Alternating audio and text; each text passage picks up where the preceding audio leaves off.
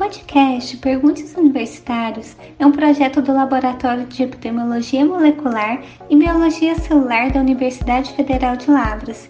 Siga também nosso Instagram, é o arroba Lab Epidemiologia Molecular.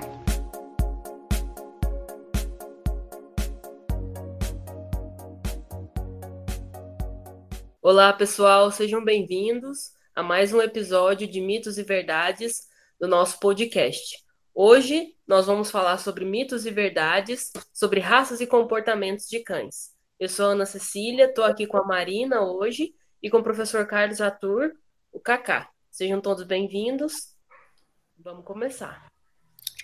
O professor Kaká é graduado em Medicina Veterinária pela Universidade Federal de Minas Gerais, tem mestrado em Medicina Veterinária pela Escola de Veterinária também na Universidade Federal de Minas Gerais, doutorado em Medicina Veterinária pela FMVZ da Unesp, em Botucatu, São Paulo, e pós-doutorado em Micologia em Oldenburg, na Alemanha.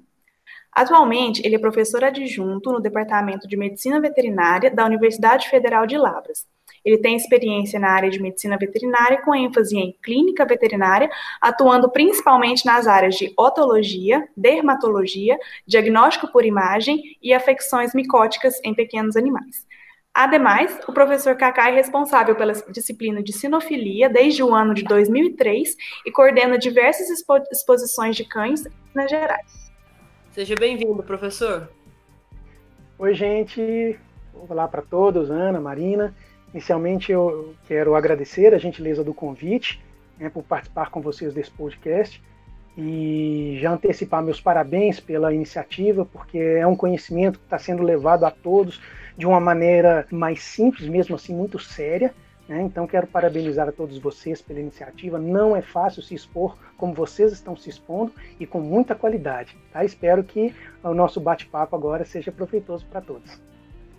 Muito obrigada, professor. Obrigado por aceitar nosso convite. É um enorme prazer e satisfação tê-lo aqui com a gente. Então, professor, vamos lá, vamos começar falando um pouquinho sobre os mitos e verdades dos, das raças e dos comportamentos dos cães. Primeiramente, professor, o senhor pode expor para a gente um pouquinho a respeito das principais raças de cães, né, aquelas que são mais comuns e algumas de suas peculiaridades? Olha, Ana, a, a gente tem no Brasil, é, como quase tudo, né, os dados não são completos. O que eu posso falar para vocês é que, com relação a raças, eu uso muito o levantamento da Confederação Brasileira de Sinofilia, que é a CBKC. Então, esse é um órgão oficial, né, nacional, que está ligado à Federação Sinológica Internacional, que tem sede em Bruxelas. Então, eles fazem a coordenação de cães de raça no Brasil inteiro. E houve um levantamento em 2019, que o de 2020 não está pronto ainda, mas em 2019 sobre as raças mais criadas pelo brasileiro. E nesse ranking a primeira delas foi o Spitz alemão, o pessoal chama de Lulu da Pomerânia, né? E depois veio o Bulldog francês, o Shih Tzu, o Rottweiler e o Pug. E é interessante que o Spitz alemão, por exemplo, ele vem se mantendo já há alguns anos como a raça mais criada no Brasil. E foi interessante que dessas raças todas de pequeno porte, o Rottweiler entrou no meio, como a quarta raça mais criada. Então é, é, isso é uma mudança de comportamento. Agora, eu quero chamar a atenção para o seguinte: é, isso é um levantamento de uma associação porque, na verdade, é, isso não vai espelhar o Brasil como um todo. Eu penso, particularmente, que o animal que hoje, o cão que hoje o brasileiro mais adota, mais tem, é o famoso vira-latas, o sem raça definida, porque é um animal que tem um custo muito baixo, né, às vezes até zero de adoção, um animal que tem manutenção muito barata e é muito resistente às doenças de uma forma geral. Tá? Mas o que a gente pode ter como um panorama são as raças de menor porte. Né? A característica dessas raças é justamente a facilidade de colocá-las em ambientes menores. O brasileiro às vezes vive em, em, casas menores, em apartamentos. Então animais como o Spitz alemão, o próprio Bulldog francês, né, Pug, Shih Tzu, são animais que se adequam melhor a esses ambientes. Né? E são animais de companhia, são todos eles animais que são muito amigáveis com, os, com o ser humano. Confesso que fiquei até assim surpreendida com esse dado do, do Spitz alemão ser é, a maioria, né? Como o senhor falou. É, então, bem, bem interessante saber disso, é uma novidade para mim. E, professor, a gente sabe que tem muita, muitas questões é, relacionadas a problemas comportamentais né, na criação de cães. E, e, será que uma dúvida que a gente fica muito pensando assim, quando pensa em raça, é se esses problemas comportamentais eles vão ser é, particulares de uma raça só, ou se alguma raça tem um comportamento mais peculiar que outra? Como que funciona isso de uma maneira geral? Bom, antes da gente partir realmente para essa resposta, eu, eu, queria chamar a atenção, até como psicólogo também, né? Eu queria chamar a atenção porque uh, o que a gente tem visto na mídia, uh, uma série de, de, entre aspas, profissionais, especialistas, se dizem especialistas em comportamento animal, e esses programas fazem muito sucesso com, com, as pessoas leigas, né? E que eles chamam de psicologia canina e, né? e que não tem nenhuma comprovação científica. Então isso me preocupa bastante, porque quando se fala em comportamento, as pessoas levam muito para uma comparação com o ser humano. Isso são duas características chamadas de humanização e antropomorfização. Isso é muito perigoso, porque uh, o que é um ser humano triste o que é um animal, um cão triste? Ah, então, e outra coisa, será que há tristeza no cão? Então essas coisas eu, eu prefiro não chamar de psicologia animal e sim de etologia, que é uma coisa mais, mais é, um estudo mais detalhado do comportamento animal. Né? Mas voltando então aí até onde uh, esse comportamento tem a ver com a raça, é lógico que uh, cada raça tem o seu temperamento. Tem o seu temperamento é o seu comportamento frente ao ambiente, porque elas foram moldadas para isso. As raças existem aí porque nós humanos criamos essas raças. Então, existem raças que são próprias para guarda, para caça, para companhia, para observação. Então nós temos diversos grupos de, de cães de raça que têm uma ou mais funções específicas. Né?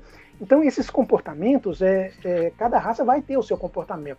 Por exemplo, quem é proprietário, quem é tutor de um retriever, seja um golden retriever, um, um labrador, sabe que são animais que são loucos com água.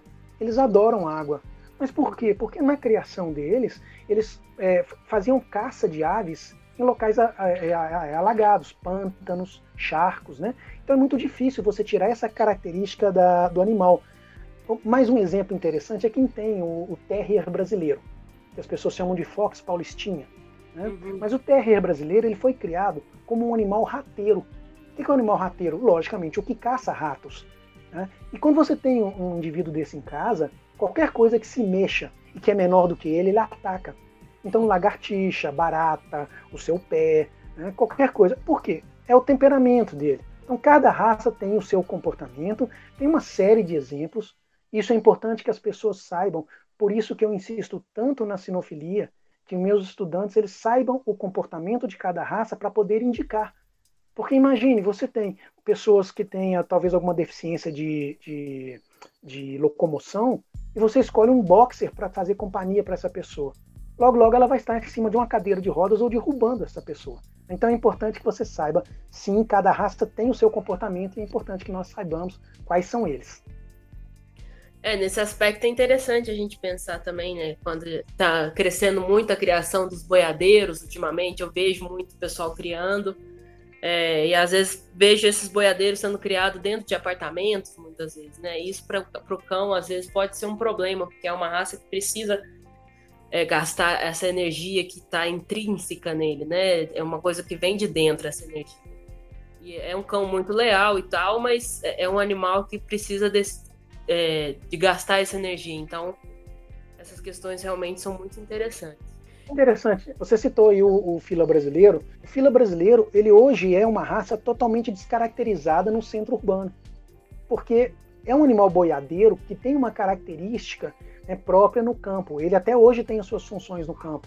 Mas quando uma pessoa traz um animal desse para a área urbana e coloca em sua casa, ela espera um cão de guarda. O fila brasileiro não é um cão de guarda. Você está moldando um temperamento que não é dele. Isso pode fazê-lo muito agressivo ou até muito medroso. Né? Então, a gente tem que tomar cuidado porque é o que eu sempre falo: você quer um cão? A primeira pergunta é não é qual raça você quer, mas para que você quer um cão? em função da, dessa utilidade é que nós escolhemos a raça e não em função do modismo. E ainda nessa que, nessas questões específicas, né, assim, das raças, a gente sabe que algumas têm, devido a, a, a evolução da sua moldagem, né, algumas desenvolveram alguns problemas de saúde. Né, alguma, alguns, algumas questões é, pela conformidade física e tudo mais. Você pode dar alguns exemplos para o pessoal que está nos ouvindo? Por exemplo, o Bulldog, o Pug, Pastor Alemão, o Boxer. Alguns problemas de saúde que são mais específicos dessa raça, dessas raças? Perfeito. Olha, na verdade, não existe nenhuma raça que não tenha um problema de saúde específico.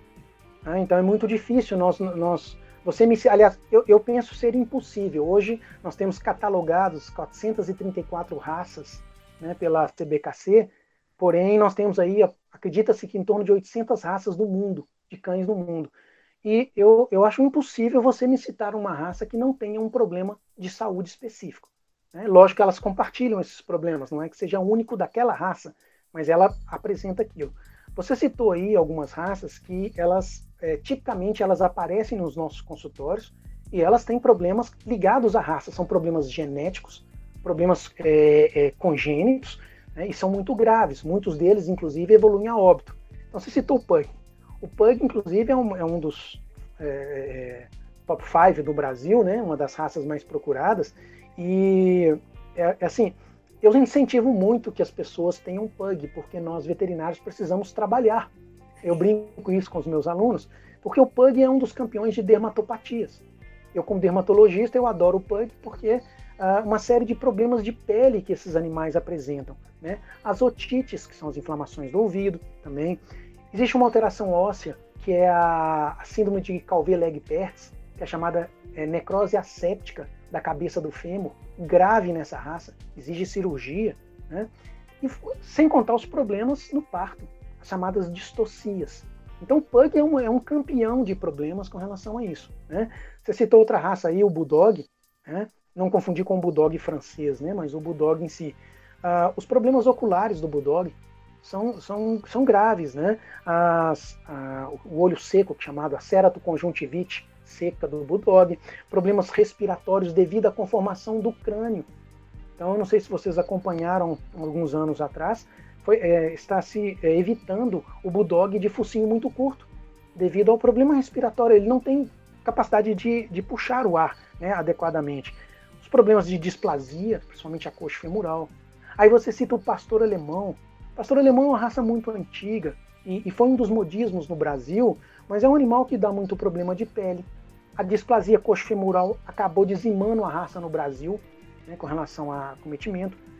Otite, que é uma área que eu trabalho ativamente, é, hoje no mundo é a raça que mais tem otite por condicionamento genético. Não estou falando uma otite é, parasitária, por exemplo, uma otite genética, né, de origem genética.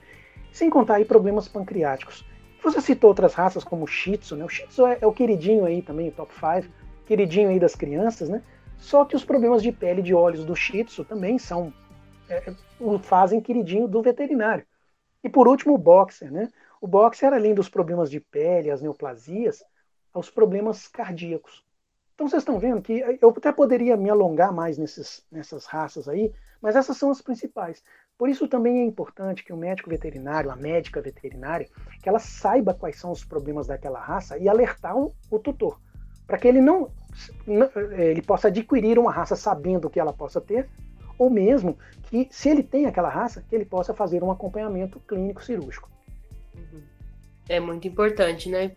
Não só para nós veterinários é, termos esse conhecimento, mas também para a população na hora de escolher, na hora de, de estar atento à saúde do animal, que pra, para o qual ele é, a pessoa se torna responsável, né?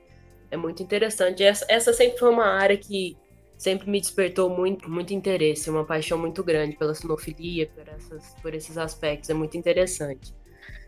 É, e aí a gente entra nesse, nesse sentido em relação à vontade das pessoas, né, de ter um cão de raça, mas e aí acaba sem saber dessas peculiaridades, dessa dessas necessidades de cada uma. Então, mais uma vez, para a gente é, reforçar esses pontos, o senhor tem algum, algum outro comentário nesse sentido para fazer para a gente? Sim, eu, eu, eu, aconselho aquelas, aquelas pessoas que não entendem realmente de, de raças, e é que a grande maioria, né? Mas que elas busquem pessoas idôneas não só médicos veterinários, porque os próprios criadores podem fazer isso, pessoas que lidam aí no dia a dia com raças, e é, busquem informações sobre aquela raça para ver se você se adequa à raça. Não é a raça se adequar a você. Então, uh, ah, eu tenho vontade de ter, sei lá, um, um Wolfhound, um Irish Wolfhound, maior cão do mundo. Né? Tá, mas aí eu moro numa kitnet. E aí, como é que eu vou ter um cão que, quando ele está com, nas patas traseiras, ele alcança 1,80m de altura? Ele vai bater no teto da minha kitnet. Então, é importante que você conheça as características, que você busque informações, muito cuidado com a mídia. A internet hoje ela é um mundo de. ela é uma terra de ninguém. Então, nós temos muitas informações falsas. É importante, assim, eu aconselho que busque informações em sites oficiais. Buscando informações em sites oficiais de sinofilia, você vai ter uma informação mais trabalhada e saber se aquela raça cabe a você. Né? Quantas vezes eu vejo pessoas que têm raças que não batem com o comportamento da pessoa, com a personalidade, e elas começam a ficar irritadas. Então o que, que elas fazem? Elas abandonam seus animais, elas maltratam seus animais, e isso é inadmissível nos dias de hoje.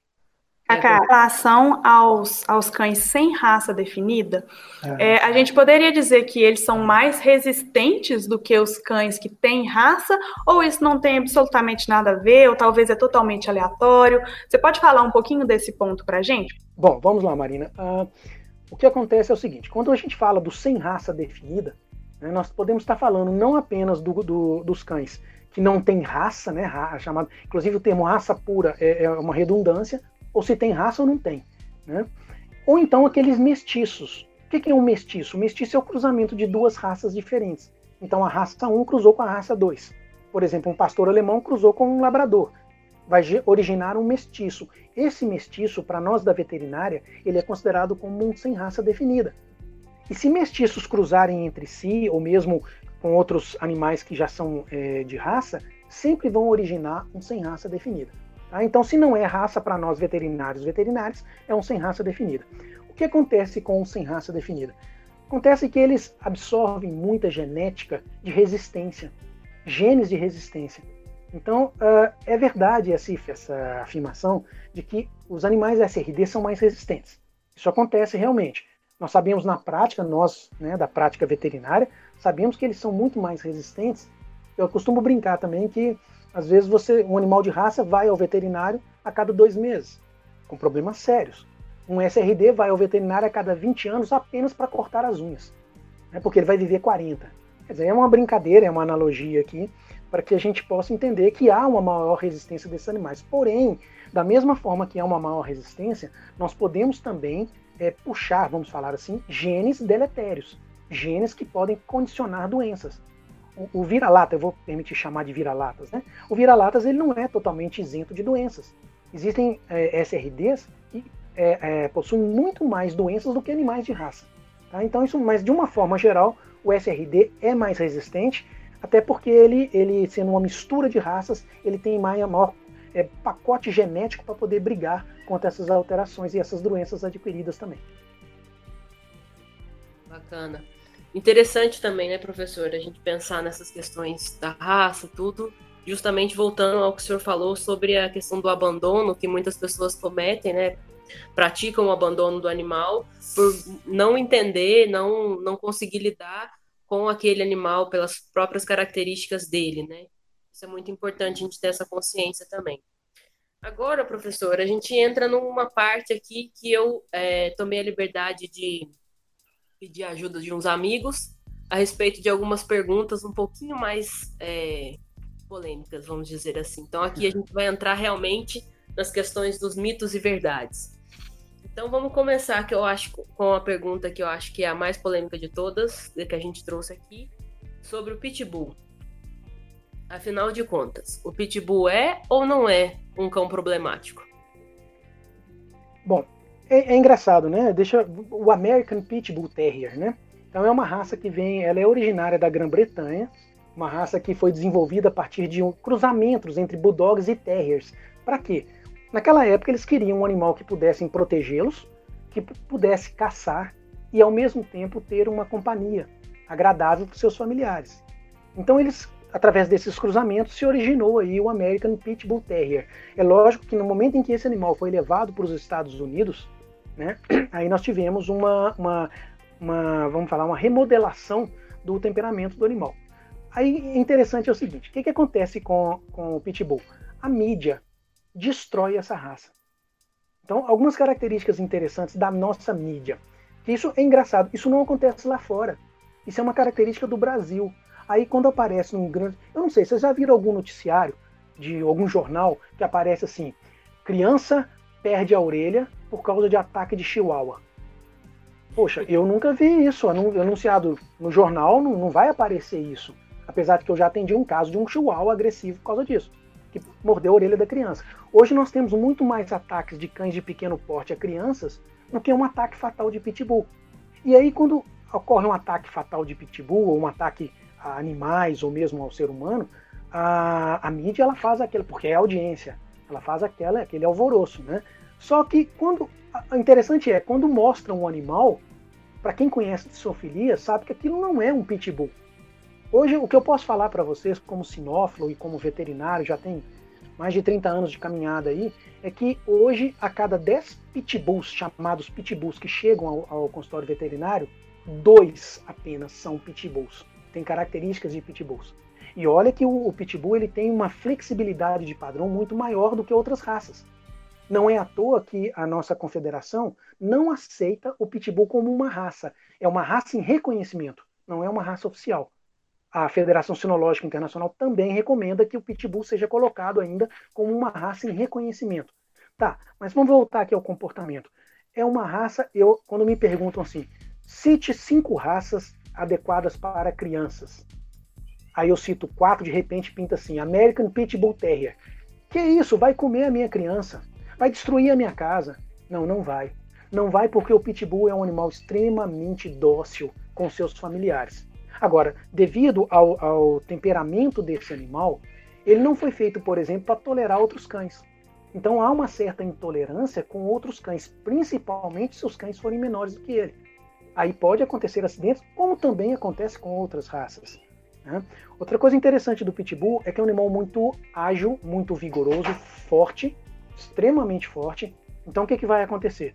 Uh, você coloca com uma criança, às vezes, e a criança é derrubada, porque o animal quer brincar são animais muito musculosos, então tem que se tomar um certo cuidado com isso. Agora, a mídia, ela detonou o pitbull, detonou. E isso os criadores, inclusive, é, é, tiveram um prejuízo muito sério. Os canis realmente que, é, que a, a, trabalham com a raça tiveram perdas significativas, porque o pitbull hoje é anunciado como o cão que é comedor de gente, destruidor de lares, né?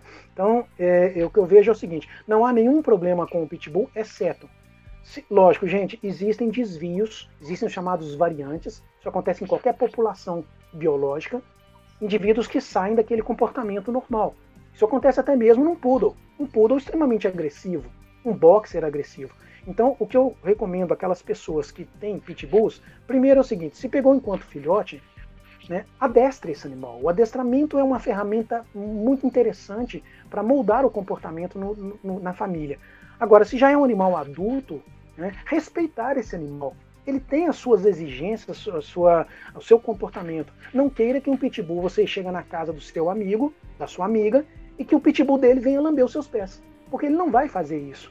Isso acontece com qualquer. Pega um pincher. O pincher, aquela coisa. Você pega aquele animal e tenta é, agradar o pincher de alguém, você vai perder pelo menos cinco dedos da sua mão da primeira vez. Tá? Então, é, é, esses, esses acidentes envolvendo pitbulls, eu tomo muito cuidado. Primeiro, será que é pitbull? Segundo, houve alguma coisa para que ele atacasse. Esse negócio do pitbull sair de casa, ir lá fora, comer uma velhinha e voltar, isso não existe. Então, se ele atacou alguém do lado de fora, é porque ele estava num ambiente que não era dele. Ele estava com medo. Então, não é ambiente do pitbull a rua, ele tem que ficar dentro de casa. Agora, dentro de casa, ele é o guardião. Se você pular o muro e cair dentro da minha casa com um pitbull dentro, ou qualquer outro cachorro, né, você vai ter problemas. Eu aqui em casa eu não tenho cães, eu tenho gatos, como você sabe, Ana, Marina, e os meus protetores aqui, na verdade, não são nem os gatos, é um jabuti que sai correndo atrás de todo mundo estranho. Então vai entender isso, né? Não pule as minhas dependências porque você vai ter problema com quem tiver aqui dentro, ok? Certo, professor, muito legal. É, acho que essa, essa, essa, essa questão do pitbull ela fica até como um tabu, né? O pessoal vê um pitbull e já fica assustado, já já trata o animal diferente, já dá uma, um passo para trás, assim. É uma questão que a gente, acho que só com o tempo, né, com a questão educativa, da conscientização das pessoas a respeito da, da criação do animal e da, da, da das, das questões características do animal também, é, que a gente consegue com o tempo quebrar essas, esses tabus aí. É, essa outra pergunta foi a pergunta de uma colega minha que pediu para fazer para o senhor a respeito de uma verdade ou um mito. É verdade que o cão, quando ele se perde do dono, ele ainda vai lembrar do cheiro e do rosto desse dono por até um ano ou mais tempo? Bom, então vamos, vamos com calma com relação a isso aí, tá? É, o cão, quando a gente trabalha com o comportamento, a etologia canina, é, vamos falar agora de memória. Tá? Nós humanos temos uma memória tá? que é, é uma memória própria. Então, essa, essa memória nossa é chamada acumulativa. Então, você provavelmente se lembra o que aconteceu quando você tinha 10, 12, 14 anos. Né? Isso é uma memória acumulativa. Então, por exemplo, se com 10 anos você foi picada por um escorpião, hoje, se você se deparar com um escorpião, você vai se lembrar da situação e vai fugir, uma fuga. Mas o cão, ele não tem, pelo que nós conhecemos de experimentos, ele não tem essa memória acumulativa. Então ele não se importa muito com, vamos dizer assim, o passado. Na verdade, o cão tem um negócio chamado memória associativa. O que, que é isso? Ele pega fragmentos de situações, imagens ou uh, é, situações. Então, aquela situação que ele está no seu colo, que você está afagando, aquilo para ele é prazeroso. Ele é como se ele guardasse aquilo numa gavetinha, né? e aquela imagem de você, ok. Quando essa situação ocorre novamente, ele recorre a essa, essa situação para falar isso é bom. É diferente da memória acumulativa do ser humano, porque uh, acumulativo o próprio nome está falando, ele vai acumulando coisas. No, no, caso do cão é mais simples, tá? porém não é tão, tão, é, é, não tão ineficaz, ao contrário. Então o cão ele tem essa memória associativa, ele é capaz de lembrar, vamos voltar à pergunta, ele é capaz de lembrar de um, de um tutor. Ele é capaz de lembrar, não só pela imagem e pela situação, mas principalmente através do olfato. E é interessante, né? A, nós, seres humanos, nós nos consideramos, né? Nós temos 6 milhões de receptores, se eu não me engano, acho que é, são 6 milhões de receptores na, na, na cavidade nasal. Poxa, são 6 milhões. O cão tem mais de 300 milhões. Então, o cão ele tem uma capacidade olfativa 40 vezes maior do que a nossa. Isso já foi provado em experimentos. Ele consegue detectar odores que nem, nem passa perto até de outros animais. E olha que o cão é um, é um, animal doméstico, ele perdeu muito da capacidade olfativa. Se comparar um cão, por exemplo, com um, um canídeo selvagem, né, um lobo-guará, por exemplo, o lobo-guará é muito mais eficiente nessa parte olfativa. E esse olfato faz parte da memória. Quando eu digo faz parte da memória, ele junta informações para essa memória é, do cão, que é a memória associativa. Então, uh, respondendo, o cão tem condições sim de lembrar. Nós temos histórias, né, histórias verídicas, e na televisão tem filmes excelentes sobre isso, né, de cães que se lembram de seus donos após é, um, dois, três, oito anos. Tem uma história de um, um cão que lembrou do seu dono, seu tutor, oito anos após a separação. Tem uma outra história de um cão que foi é, levado para adoção, o proprietário já não podia mais ficar com ele, e 16 anos depois, o animal já estava velho, ele se lembrou. Ah, então, Sim, uh, os cães eles percebem, né? Uh, eles se lembram. Não, eh, pode, vamos falar assim, nós não sabemos se é rosto, se é o cheiro, mas é um conjunto de fatores que ligam ao tutor. Excelente. Mais um, um, um aspecto interessante aí dos cães, né? Essa capacidade associativa, essa memória associativa deles. Inclusive, é um ponto que acho interessante a gente levantar aqui a respeito dessa memória associativa em relação a, a, a ao cuidado com esses animais, né? A educação desses animais, a maneira de lidar com eles, é, utilizar dessa questão associativa com eles, do, do, reforço positivo e tudo mais, é bem interessante para facilitar né, a, a questão educativa. O que o senhor acha, professor? Olha, é, é, uma orientação que a gente também passa para, para os tutores é tudo o que você fizer ao seu cão, e aí ao seu animal de estimação, aquilo está gravado. Então, situações, uh, existem algumas situações de reprimenda, né, de, de você bater no animal, de você tratá-lo mal, né? Isso tudo é gravado pelo animal. Aí é uma situação aversiva para ele. Não é uma situação é, prazerosa. E isso é uma chamada, a gente chama de memória associativa negativa. Porque para ele aquela situação não pode se repetir. Por exemplo, é, é, o caso quando você tem uma vassoura e acerta o, o animal quando você está varrendo. Na próxima situação que ele te vê com a vassoura, ele não vai esperar tomar uma vassourada, ele já sai correndo. Então, isso é muito importante que o tutor saiba como tratar o animal. Não, aqui, mais uma vez, aquele cão que está na sua casa não é o seu irmão, não é o seu pai, não é a sua mãe, nem, ele é um animal. Mas nem por isso ele deixa de ter os direitos dele e tem que ser tratado como um, um cão. E poucas pessoas sabem tratar, ainda mais nos dias de hoje. Na pandemia, nós estamos vendo desvios graves de comportamento na interação entre o ser humano e os animais. Inclusive, eu não sei se vocês estão acompanhando, acredito que sim, os, há, há vários relatos de agressividade dos animais. Por quê? Porque o contato agora está maior. O ser humano agora está em casa. Antigamente ele saía de manhã e chegava à noite, agora ele está em casa, e com isso aquela chamada intolerância da aproximação. É muito difícil estar próximo, é mais fácil estar distante dando tchau. Então o cão ele sente isso aí e ele pode, essas memórias é, é, associativas dele podem ser a maior parte é, aversivas e com isso ele acaba tendo um comportamento agressivo. Então pense muito bem como será o seu comportamento com o seu animal, porque isso vai moldar. Seu animal não vai ficar um ano com você, ele vai ficar 10, 15, 20 anos com você. Se for um vira-lata, 100 anos com você. Tá? Então tome cuidado com o seu comportamento. Com certeza. E aí, uma outra pergunta sobre mitos e verdades. O Golden Retriever, ele é um cão difícil de lidar, de educar, ele é teimoso? Qual que é o problema do Golden? Ô, Ana, olha que interessante. É, é, essa, esses adjetivos, né? Teimoso, né? Ele, né? Isso se aplica muito ao ser humano. Né? Então a gente está fazendo uma comparação aí. Assim, eu tenho experiência com Golden Retriever, com a raça, né? E eu não vejo nada de, de dificuldade de lidar com o Golden. Agora, é um animal extremamente cheio de energia. Então, não é um animal para uma pessoa mais linfática, aquela pessoa parada, aquela pessoa que não fica em casa. Né? Eu, eu, vejo isso muito acontecer. Ah, eu tenho um Golden Retriever. Tá, é o cão da moda. É um cão bonito, um cão vistoso. Você passear na rua com Golden Retriever, você tem uma Ferrari canina. Né? Só que ele é um animal muito ativo, precisa de grandes espaços, né? e é um animal que ele é, é insistente, essa teimosia, vamos chamar de insistência. Então, se ele quer brincar com você, quem tem Golden sabe o que eu vou falar agora. Golden e bolinha. Meu Deus do céu. Aquele parece aquela criança que, de novo, de novo, de novo. O Golden, você joga a bolinha, ele traz, você joga a bolinha, ele traz. Na hora que você tiver uma, uma artrite, né, ele ainda quer que você jogue a bolinha para ele. Então, isso é o Golden Retriever, é o comportamento do Golden Retriever. Né? Agora, ele é extremamente amoroso, amigável, é um cão para a família.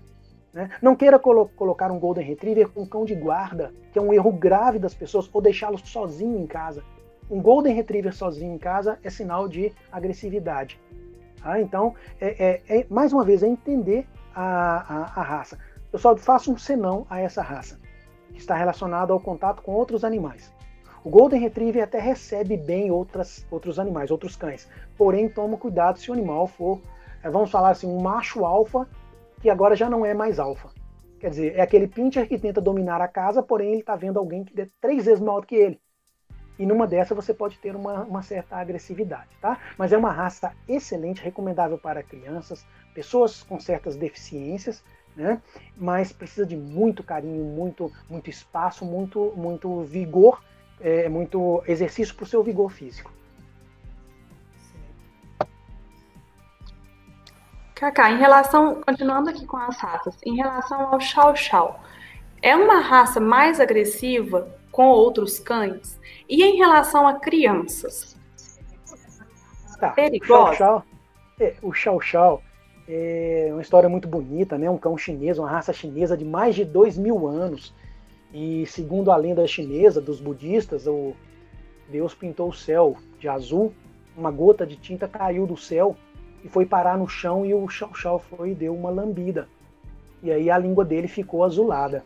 Né? Isso é uma lenda da, da raça. Mas o Xiao Xiao é o seguinte: não é que ele seja uma raça agressiva, não é isso. Mas quando ele foi criado né, na China, ele foi criado com dois intuitos: guarda e caça. não foi criado como cão de companhia. Basta ver o tamanho dele.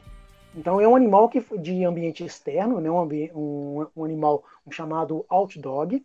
Então é um animal que uh, ele é muito resistente, muito independente e daí vem suas características. E ainda tem um problema. A, a China, quando a China ela ficou isolada por muitos anos do resto do mundo. E com isso ela criou o Chow Chow sem difundi-lo para o resto do mundo. Foram os ingleses que, que, que movimentaram essa raça. Mas nesse momento o temperamento dele já estava firmado. Os chineses queriam o Chow Chow apenas para guarda e caça. E ele tem então um temperamento muito forte. Por isso que eu chamo a atenção o seguinte: deve-se tomar muito cuidado com o manejo. O tutor não pode ser um tutor, vou falar aqui, um tutor banana. Pode ser qualquer um. Tem que ser um tutor que seja firme com esse animal. Eu recomendo sempre que adestre o Chow Chow. Agora, é interessante que para nós veterinários e veterinárias, é, costuma ser um certo terror quando nós temos um chau-chau dentro do ambulatório. Porque é um animal muito quieto, ele morde sem latir, né, estilo do, do, de alguns spits também, né? E o que, que vai acontecer? É, o cuidado é redobrado na contenção desse animal. Eu, eu tenho atendido chau-chaus principalmente com relação a problemas de pele e problemas oculares. Né? Eu não sou oftalmologista, mas acaba vindo acompanhado de algumas alterações. Então é sempre uma contenção adequada. Agora, é um animal que arredia com estranho. Não pense que você vai ter um chau-chau que vai agradar todo mundo que entra na sua casa, porque não vai ter. Tá? É lógico, mais uma vez eu chamo a atenção para os chamados variantes. Os variantes são aqueles indivíduos, aquele chau-chau extremamente dócil. Sinal de que houve ali, talvez, interferência próprio, da própria família em adestramento, em contato. Né? E muito cuidado, então, com aqueles locais que têm um trânsito muito grande de pessoas, casas que tem muita gente, repúblicas né, e crianças. Chau Chau não gosta muito de ser acariciado, as crianças adoram pendurar na juba do Chau Chau, né? então não é um animal para ficar desse jeito. Mas é, não, é, não é um cão agressivo por natureza, isso é o temperamento dele isso, né, Cacá, em relação também às crianças. Às vezes a gente vê aquele cachorro grande, peludo, fofinho, e fala, nossa, vou deixar meu filho passar a mão. E muitas vezes isso não, definitivamente não é o ideal. Né? Agora, voltando um pouco ao que a gente estava conversando sobre os problemas, né, as doenças que algumas raças vão ter, em relação ao chihuahua e a sua pequena cabeça. Fala um pouquinho para a gente sobre as consequências que esse cão pode ter por essa seleção né, excessiva de ter levado esse cão a ter um crânio é, reduzido. Tá, então vamos com calma aqui. O, o Chihuahua, né? Chihuahua é aquela raça que a secretária costuma ter pavor para escrever o nome, porque tem muito H, muito U, né? É uma raça mexicana e é engraçado, o nome dele não é Chihuahua. O nome oficial da raça eu nem me arrisco a pronunciar, porque é um nome né, da, da regional mexicano, mas vamos conhecê-lo como Chihuahua. Bom, aqui há, há um certo equívoco, porque o Chihuahua não tem o crânio pequeno. Se nós compararmos, isso aí é, é, um mito que se nós compararmos o volume do crânio do Chihuahua com o corpo dele, nós vamos até ver que muitas outras raças têm crânio diferenciado até muito maior do que o Chihuahua. Você pega, por exemplo, os Bulldogs a cabeça de um bulldog é uma coisa, parece um peixe, aqueles peixes de fundo, né, o jaú, o bagre, de tão grande que a cabeça é.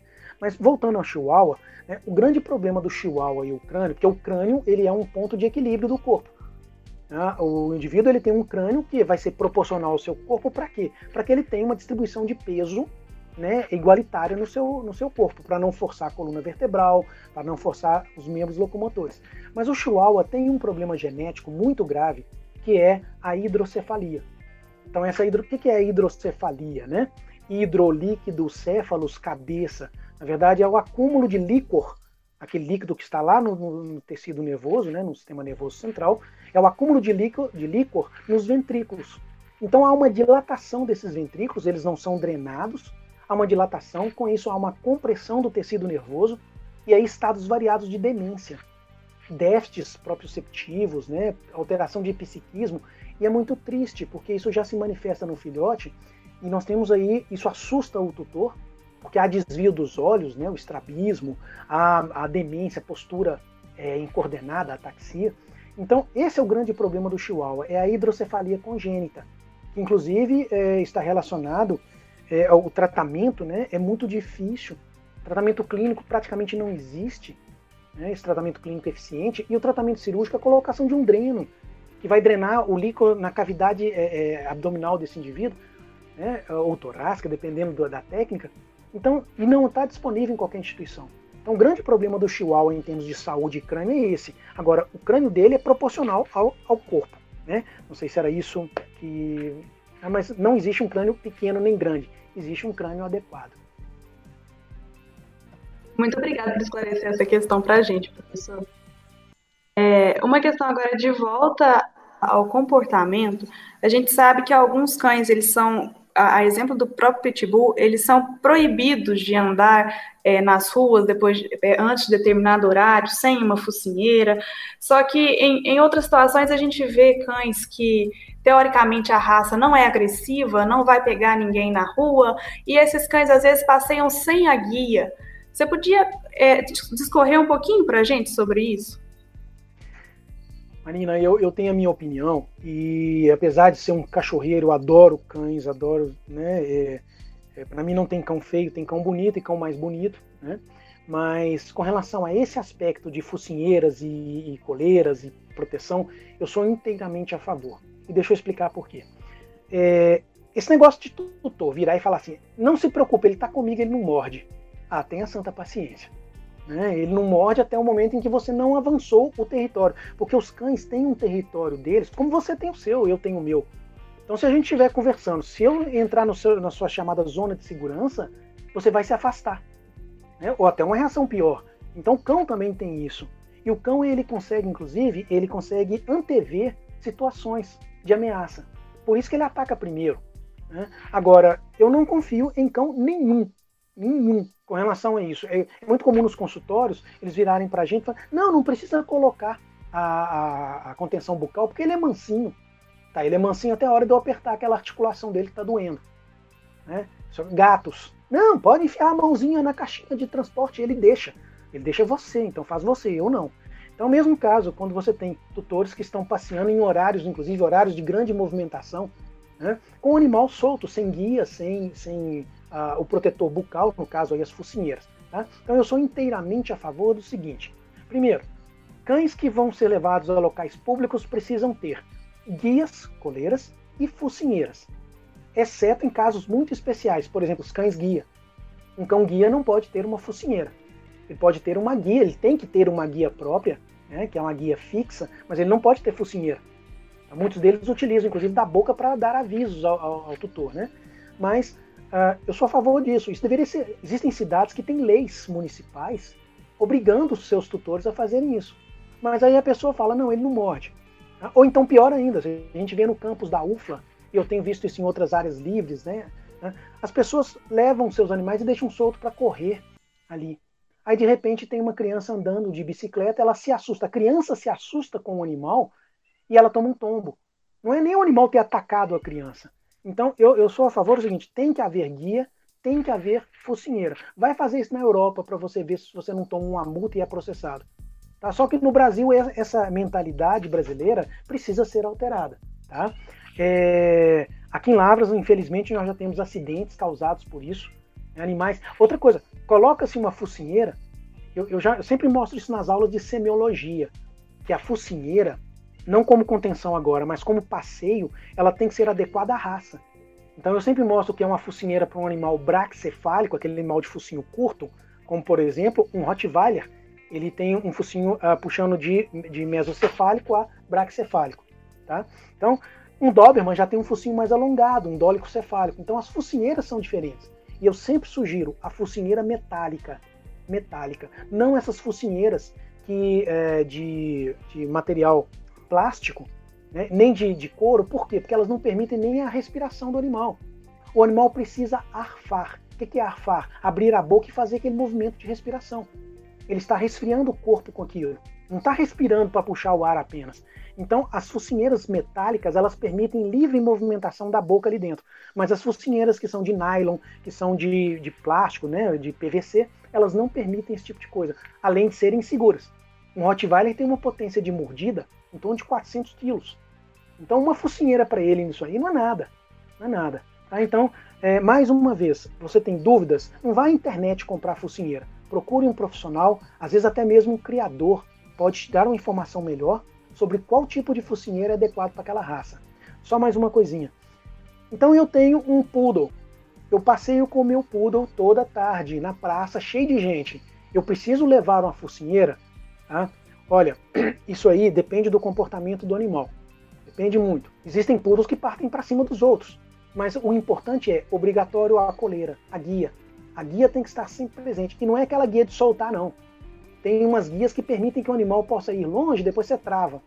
Eu já vi vários acidentes acontecerem com aquilo ali por inabilidade da pessoa.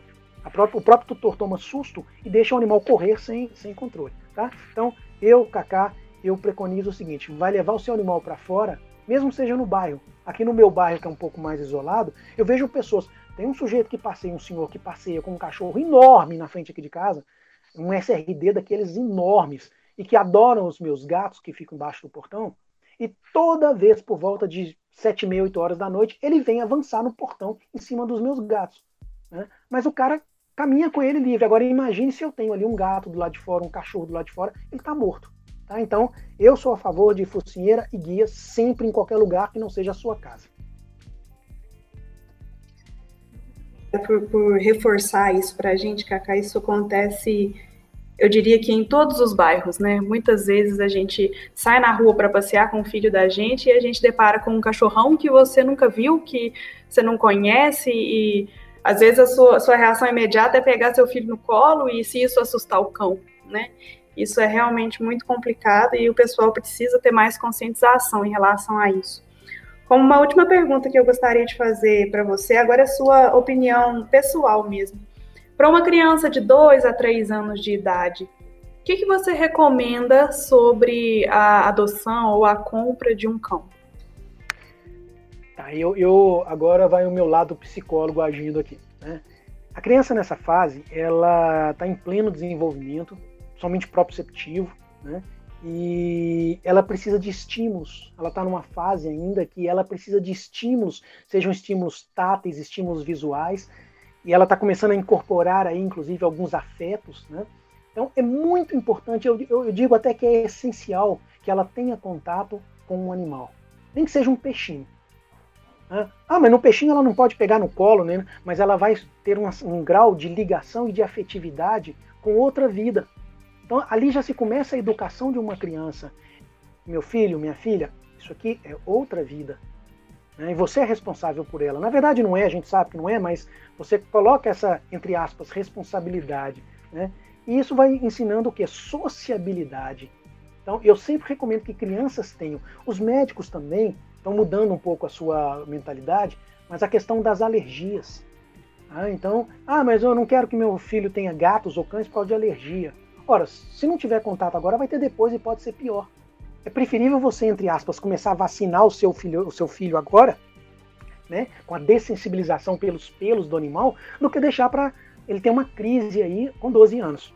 Ah, então, quais são as raças que indicam? Bom, primeiro é o seguinte: a criança, ela primeiro quer pegar, apertar, estímulo tátil. Nessa idade de dois anos, ela quer apertar, quer segurar e quer levantar. Então, ela e fatalmente ela vai levar a boca. Ela vai levar a boca. Lógico, então, se você é, é, der para sua criança, seja por adoção, seja por, por compra, né, aquisição, se você der um animal muito pequeno, os acidentes vão acontecer com muita frequência. Poodle não é animal para crianças abaixo de 7 anos. Os criadores vão me matar quando ouvirem isso. Mas eu não estou vendo aqui a, a, o tino comercial. Estou vendo a parte prática. Por quê? Imagine um pincher. Um pincher, eu falo muito do pincher porque é um Doberman em miniatura, é um animal que tem um certo temperamento forte, né? Imagine uma criança de 2, 3 anos pegando um pincher no colo. Ela vai ficar sem o nariz e o pincher vai quebrar as quatro patas quando bater no chão. Tá? Então, animais de pequeno porte né, não são animais adequados para crianças entre 5, abaixo de 5, 7 anos. Para 2 anos, muito menos. O que eu recomendo é um animal de porte médio a grande. Não precisa ser um gigante. Você não precisa dar um dog alemão para criança para ela brincar de cavalinho. Até pode. Porque o dog alemão é um animal excelente para crianças muito afetivo com crianças. Então eu recomendo animais como, por exemplo, os retrievers, o golden, o labrador. Aí eu vou falar assim, eu recomendo o fila brasileiro. Aí as pessoas falam assim, ó, oh, Cacá, mas o fila brasileiro é burro. Eu tô cansado de ouvir essa, esse tipo de afirmativa, é uma coisa errada, errada que veio de uma interpretação errônea de que o fila brasileiro é burro. Ele não é burro. Ele tem o jeito dele, o comportamento dele, mas é um animal excelente para crianças. Porque a criança vai enfiar o dedo no olho dele, a criança puxa a bochecha dele, a criança monta em cima dele, rola com ele, ele não faz nada. Então são animais, os animais de grande porte são mais tolerantes. Não são todos. Você não pega, por exemplo, um Akita e dá para uma criança. O Akita é mais na dele. Uma raça japonesa mais independente. Então esses animais, vou, deixa eu citar aqui para vocês, aqueles que já fizeram a sinofilia, né? ou então aqueles que pretendem estudar um pouquinho mais sobre sinofilia, deem uma olhadinha nos grupos 1 e 2 da Federação Sinológica Internacional. São aqueles animais pastores e boiadeiros. Então, pastores e boiadeiros, não todos eles que eu recomendo, mas são animais grandes que estão acostumados a cuidar de quem? Do rebanho. Quem é o rebanho do, do, de um animal que está ali? É a criança. Então eu recomendo sempre animais de grande porte, lógico não é qualquer um, mas animais de médio a grande porte, e nem que seja o vira-lata. Vira-lata também ele se afeiçoa muito fácil sua, aos seus familiares. ok? Então, muito cuidado, na dúvida, sempre consultando um, um tratador, um criador ou um médico veterinário que entenda de sinofilia. Certo, professor. Professor, muitíssimo obrigada por todas as suas considerações, pela sua participação, por aceitar o nosso convite. Foi um, um prazer enorme para nós recebê-lo aqui. É, nós, é, eu, em nome do, do, nosso grupo, do nosso núcleo, gostar, gostaria muito de agradecer ao senhor pela sua participação. E é, para a gente fechar, o senhor tem alguma consideração final, geral, assim, a respeito dessa, dessas questões comportamentais, essas questões de raça que o senhor gostaria de deixar para a gente?